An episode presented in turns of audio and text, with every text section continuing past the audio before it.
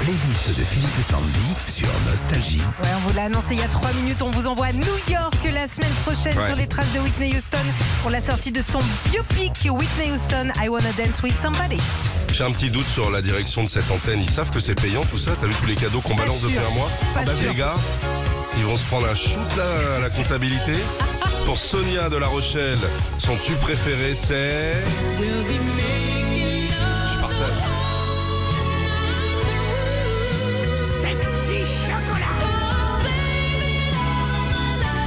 C'est le plus beau. Alors Sonia nous écrit combien de fois j'ai essayé de chanter comme elle? Je m'excuse encore une fois auprès de mes voisins de l'époque. Ce tube est sorti en 92, parle de l'amour entre un homme marié et sa maîtresse et on apprendra quelques années après que cette chanson était autobiographique puisque la maîtresse c'était elle et l'homme marié c'était Jermaine Jackson. Écoute.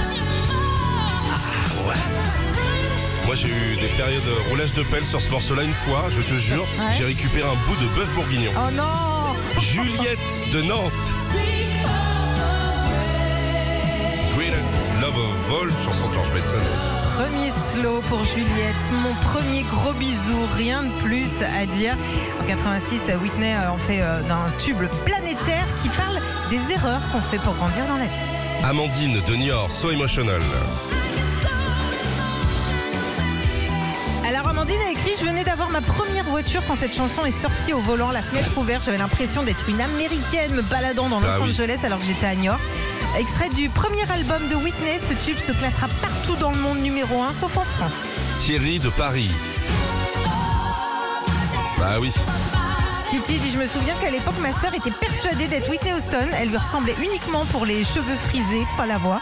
Sorti en 87, c'est ce titre du biopic sur Whitney qui sort le 21 décembre prochain et qui va peut-être vous permettre de partir à New York en jouant avec nous dès lundi. Ben oui, pour Michael et sa femme Fanny près de Montpellier. Ben oui. Michael, il nous envoie ma femme adore Whitney Houston. J'avais envie de lui faire plaisir ce matin avec l'une des chansons de notre mariage. Cette chanson est sortie en 92 pour le film Bodyguard avec Whitney Houston justement et Kevin Costner. Chaud bouillant. Retrouvez Philippe et Sandy, 6h-9h sur Nostalgie.